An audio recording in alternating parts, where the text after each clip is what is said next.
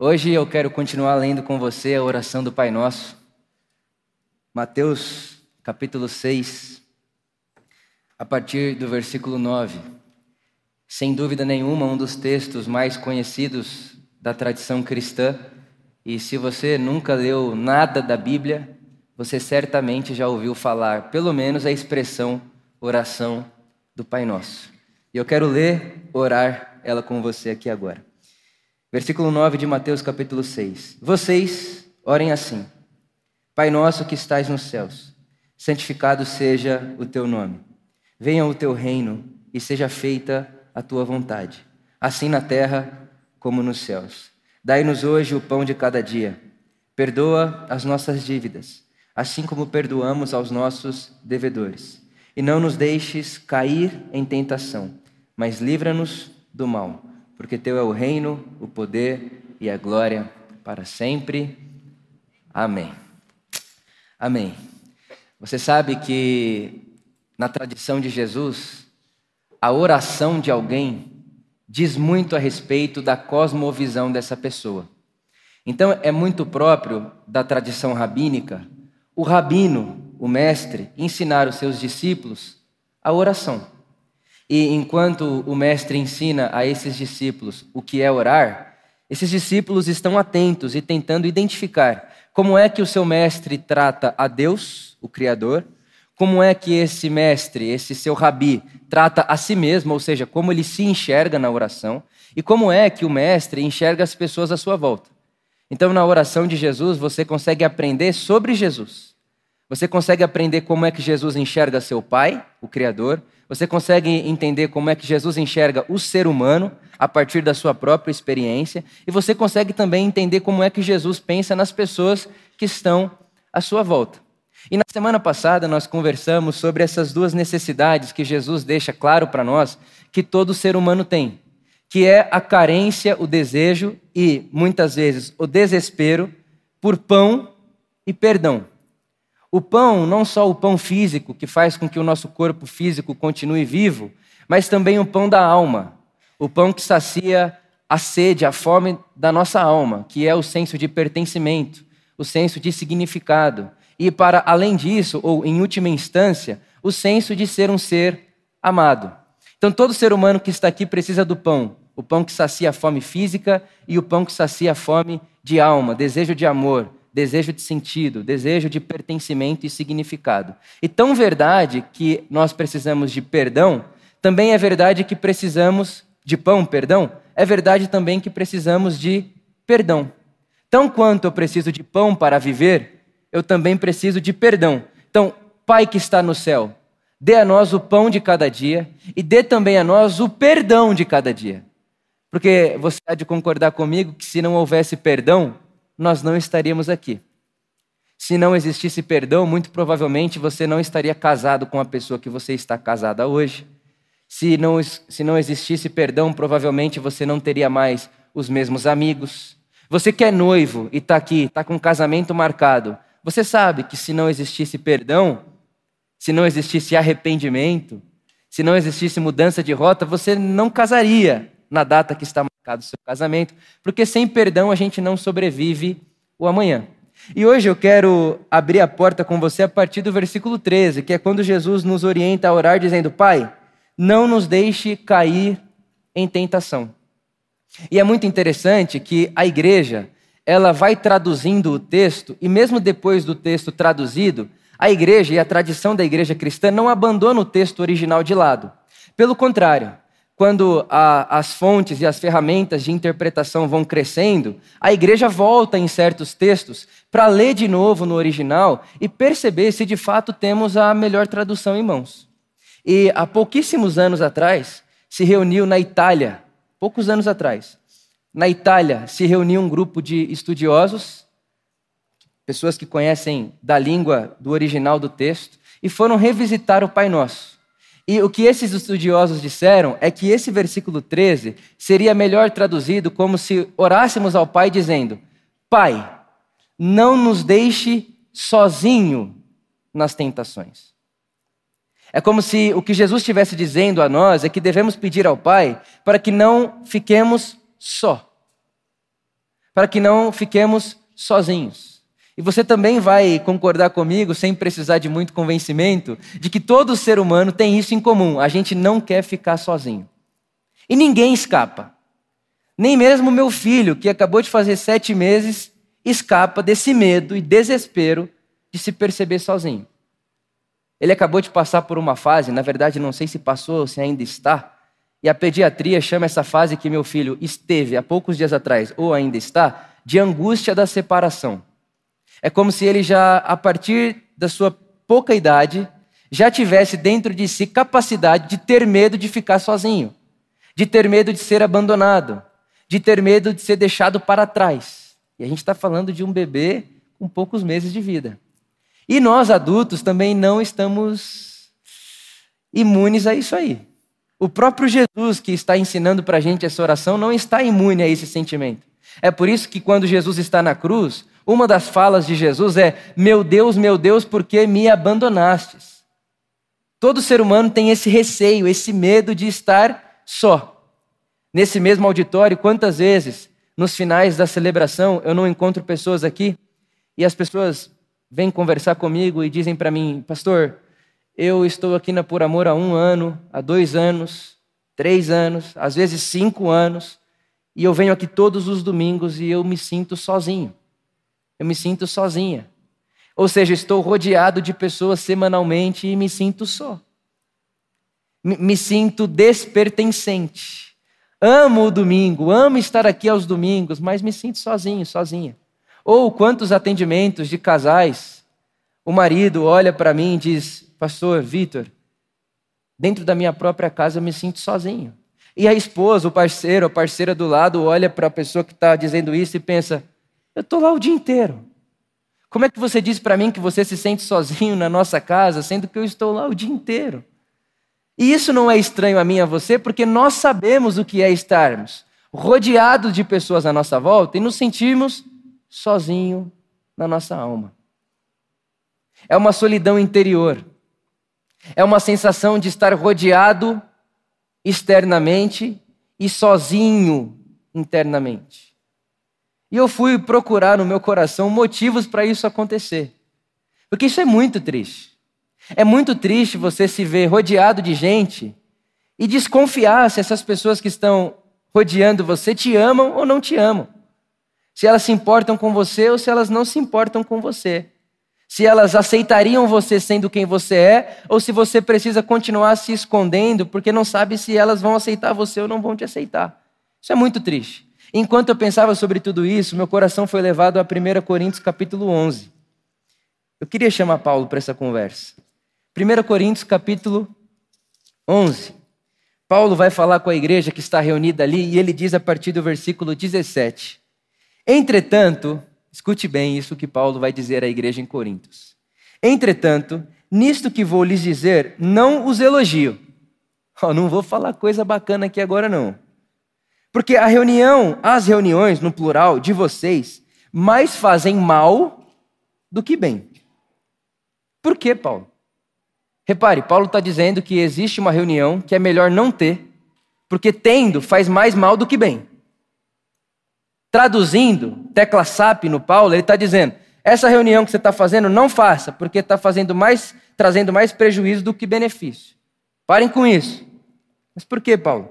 E ele responde: porque quando vocês se reúnem, não é para comer a ceia do Senhor. E vale lembrar você que na época que Paulo está escrevendo o texto, a ceia do Senhor é uma grande refeição. Cada um traz um pouco de comida, um junta a panela, faz uma mesa gigante e vamos comer. Era chamada de a festa do ágape. Não é ceia primeiro domingo como a gente faz hoje em dia. Pedacinho de pão, um pouquinho de suco. Não era assim. Era uma ceia gigantesca, uma mesa gigante. Cada um trazia o que podia e eles comiam junto. E Paulo está dizendo: quando vocês se reúnem, não é para tomar a ceia do Senhor, porque cada um come sua própria ceia sem esperar uns pelos outros. Irmão, essa cena de uma mesa, pensa um buffet. Pensa um buffet posto diante de nós. E a cena de um buffet posto diante de nós, e cada um pegando a própria comida, sem se importar com a fila que vem depois dele, e vai pegando a comida como se aquela comida fosse apenas dele. e ele vai colocando no seu prato, ela vai colocando no seu prato aquilo que ela acha que vai saciar a sua fome, sem se preocupar se o último da fila vai ter comida ainda. Essa, para mim, é a melhor imagem do que nós estamos querendo conversar hoje à noite. E Paulo está dizendo: vocês começam a servir o prato de vocês sem pensarem que tem mais gente para comer. E aí ele continua dizendo: e aí, uns de vocês está com a barriga farta, ou seja, não tem mais fome, foi saciado. E enquanto você saciava a sua fome, você não pensava se tinha alguém na fila que poderia ficar sem comida, porque você está comendo mais do que deve. Então Paulo está dizendo: vocês se reúnem aí, vocês estão todos no mesmo lugar, vocês estão todos na mesma mesa, mas não significa que estando no mesmo lugar e estando na mesma mesa não é sinônimo de estar comendo junto. Existe uma diferença de comer junto e comer no mesmo lugar. O que Paulo está dizendo é: a reunião de vocês faz mal porque vocês estão comendo no mesmo lugar, mas não estão comendo juntos. Vocês estão no mesmo lugar geográfico, mas não estão comendo juntos. Porque se estivessem comendo juntos, primeiro que vocês esperariam uns pelos outros. E segundo, que ninguém ficaria sem comida. Porque comendo junto, você olharia para o prato do outro que está vazio e diria: pega um pouco do meu. É mais ou menos o que acontece entre nós. Nas nossas casas. Quem aqui nunca viu, para além da casa, num shopping, num restaurante, a família? Quatro pessoas da mesma família comendo no mesmo lugar. Mas basta olhar por cinco segundos que você vai perceber que elas estão comendo no mesmo lugar, mas não estão comendo juntas. Porque cada uma está no seu mundo, uma no celular, a outra pensando nos seus problemas, a outra pensando na sua dor, outro escrevendo para a pessoa que nem está na mesa. Então está no mesmo lugar, mas não está junto. Quantos jantares das nossas famílias, das nossas casas, não carrega esse mesmo espírito de estar tá todo mundo sentado na mesma mesa, mas comendo a sua comida, pensando na sua própria vida, pensando nos seus próprios dilemas, pensando na sua própria semana. E aí tem filho, adolescente de 14, 15, 16 anos de idade, que não fala uma palavra na mesa com seus pais. Por quê? Porque está todo mundo comendo a partir de si, para si, cada um comendo a sua própria comida, ninguém compartilha nada, ninguém põe nada para fora, ninguém compartilha a, o pão da alma, ninguém compartilha a agonia da alma, ninguém compartilha as angústias da alma e fica todo mundo ali. Aí você tira a foto e parece que está todo mundo junto mas na verdade só está todo mundo no mesmo lugar. Por que não dizer que isso acontece entre nós aqui nesse auditório?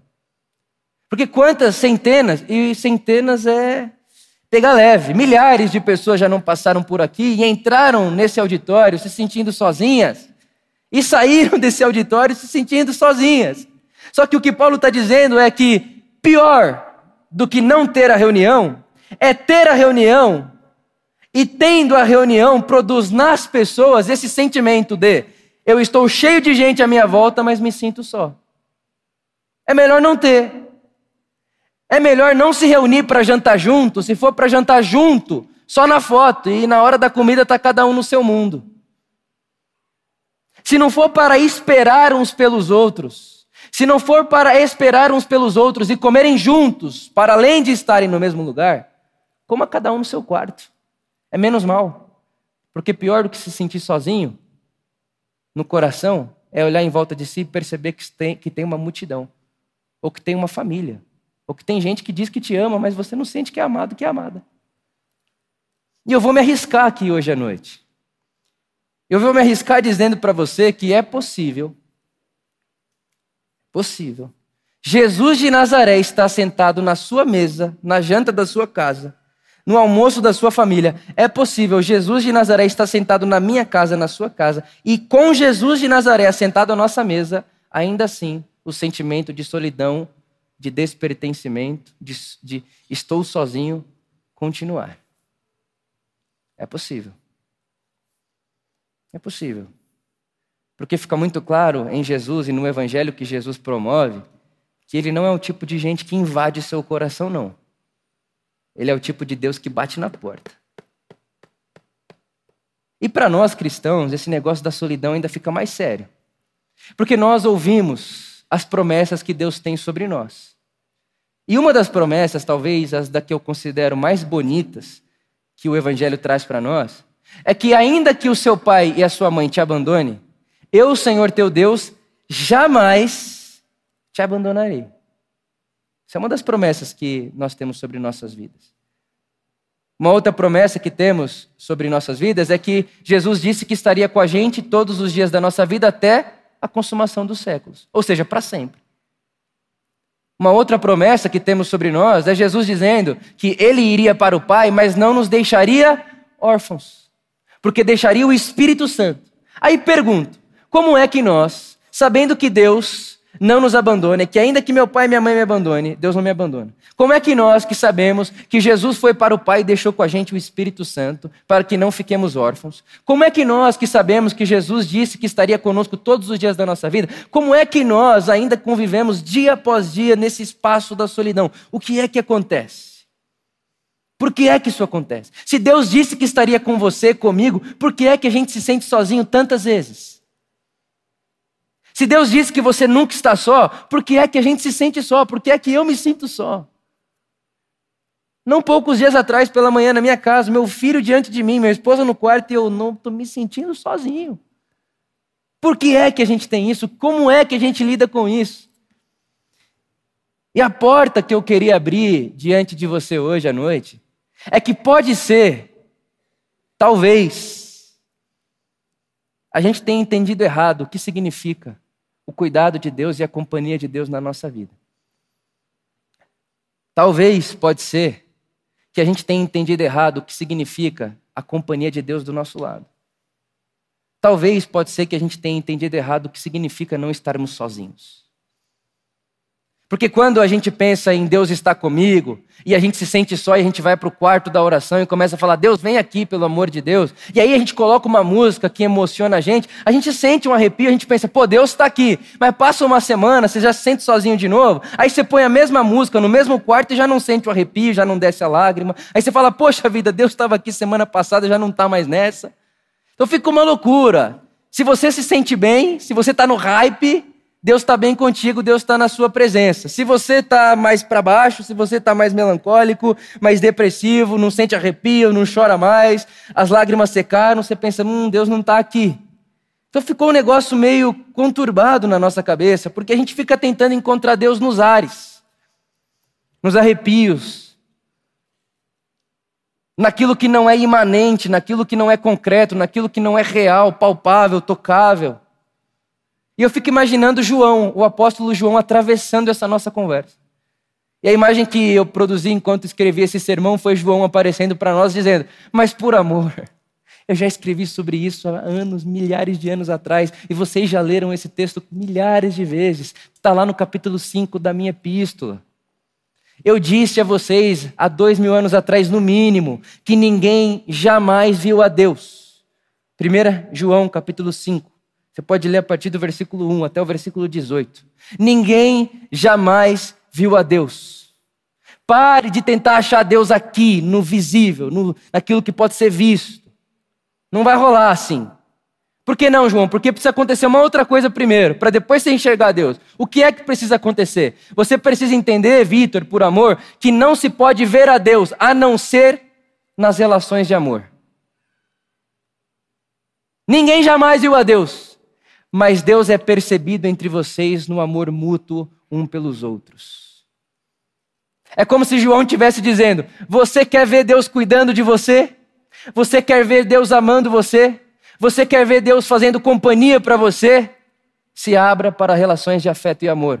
Deus escolheu abraçar e acolher você através de braços de outras pessoas e de acolhimento de outras pessoas. Pode ser que não pouca das vezes que nos sentimos sozinhos é porque estamos buscando o acolhimento de Deus num lugar que Ele está dizendo não é aí. Não é aí que você vai encontrar. Está em outro lugar. Está para outro espaço. E me lembrei de um poeta brasileiro, Vinícius de Moraes. Ele dizia que quem não sai de dentro de si não ama. E eu queria fazer um plus, um asterisco na fala do poeta. E dizer que é verdade que quem não sai de dentro de si não ama, mas também é verdade que quem não sai de dentro de si não se deixa ser amado. É verdade que quem não sai de dentro de si não ama, mas também é verdade que quem não sai de dentro de si não se deixa ser amado. E que muitas das vezes a nossa solidão é porque a nossa alma está trancada a sete chaves dentro do nosso corpo. E a gente não tem coragem de abrir esse cadeado porque a gente tem medo do que é que pode sair de dentro de nós. E a gente tem medo do que é que pode acontecer com a pessoa que está diante de nós se souber o que está dentro de nós. E aí a gente vai se sentindo cada vez mais sozinho. Não porque as pessoas não nos amem, não porque Deus não esteja entre nós com a gente, mas porque a gente está vivendo dentro de nós mesmos apenas. Então, o jantar da família está cada um dentro de si, com os cadeados trancados, ninguém tem coragem de abrir o cadeado e se pôr para fora, porque nem Deus, eu me arriscando de novo, nem Deus invade o seu coração. Ele bate a porta. E eu vou dizer mais: eu não consigo entrar no seu coração e você também não consegue entrar no meu. Não dá. Só há um lugar, só há uma possibilidade da gente se encontrar. Você só pode encontrar o Vitor e o Vitor só pode encontrar você se nós tivermos um acordo. Você abre os cadeados do seu coração e vem para fora. Eu abro os cadeados do meu coração e vou para fora e a gente se encontra, fora de mim, fora de você. Nesse espaço que está entre nós, a gente se encontra. É o único jeito. Não há outra forma. Me lembro de Tiago, no capítulo 5 da sua carta, versículo 16. Tiago diz: Confessem os seus pecados uns aos outros, para que sejam curados. E esse confessar pecado, irmão, não é só confessar pecado na índole moral pecados morais, deslizes morais. Não. O que tem, tem uma essência, tem um valor por detrás desse texto que é o seguinte: Vitor, viver dentro de si, não pôr para fora, é doentio, é adoecedor. É uma carga que você não dá conta de carregar, mas quando você põe para fora, quando você abre o cadeado, quando você deixa sair, você experimenta a cura. Só que tem uma coisa muito importante. Muito importante. De tudo que eu disse, eu disse para dizer o que vou dizer agora. É que quando eu escolho abrir o meu coração e deixar com que a minha alma saia para que encontre você, eu tenho que saber de uma coisa. Você não tem um amor perfeito para dar para mim. Você não tem um abraço perfeito para dar para mim.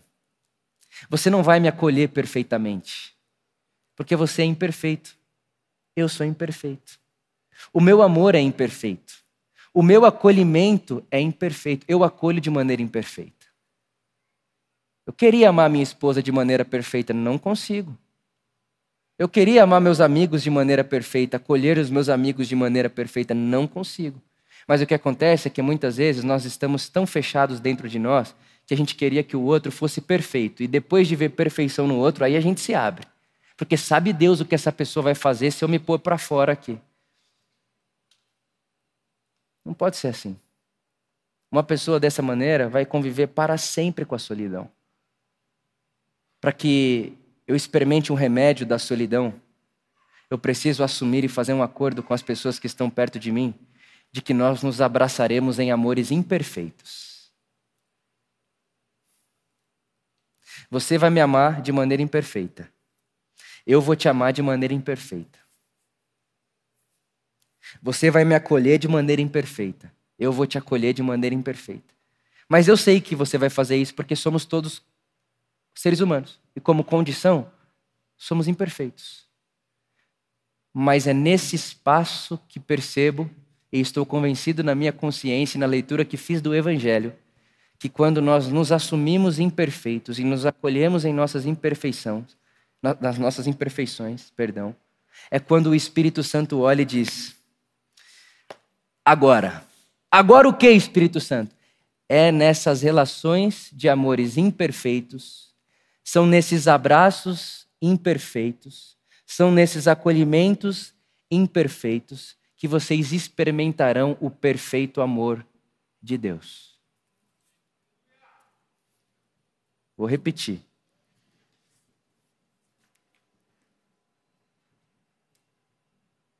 É no acolhimento das nossas imperfeições.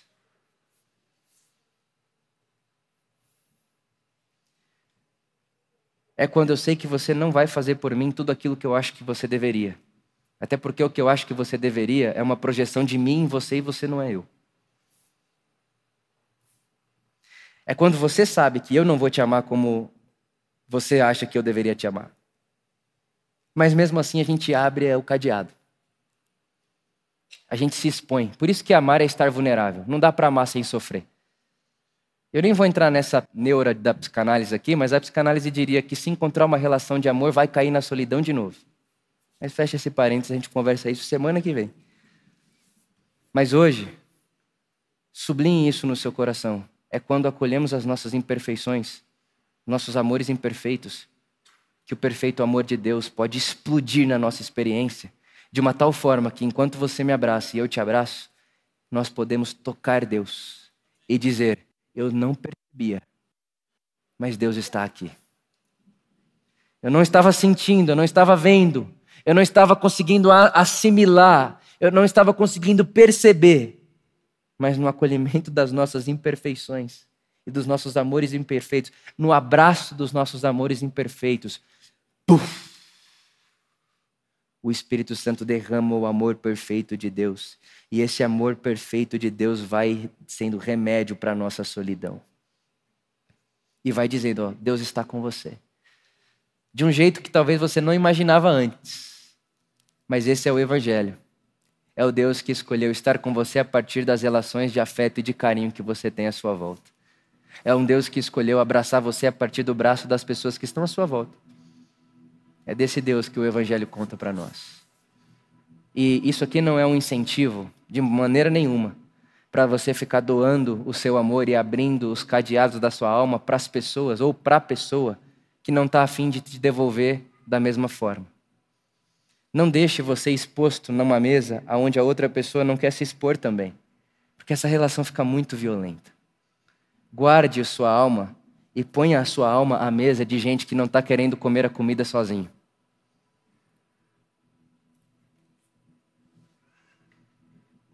Coloque-se na mesa, apenas na mesa, em que outras pessoas estão se colocando à mesa também. Porque caso contrário, você vira comida de outras pessoas. E da loucura de outras pessoas. Das neuras de outras pessoas.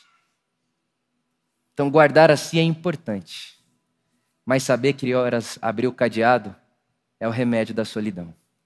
Ora, Deus que nos dê a graça de abrirmos o nosso coração e de nos colocarmos à mesa da comunhão de Jesus, dos irmãos de Jesus, de pessoas que, como nós, querem o caminho de Jesus. Que seja assim entre nós, para a glória de Deus sempre e para o nosso bem. Porque Deus quer, mais do que você, que você e eu estejamos bem com saúde, com paz, com vida e com alegria no coração. Amém.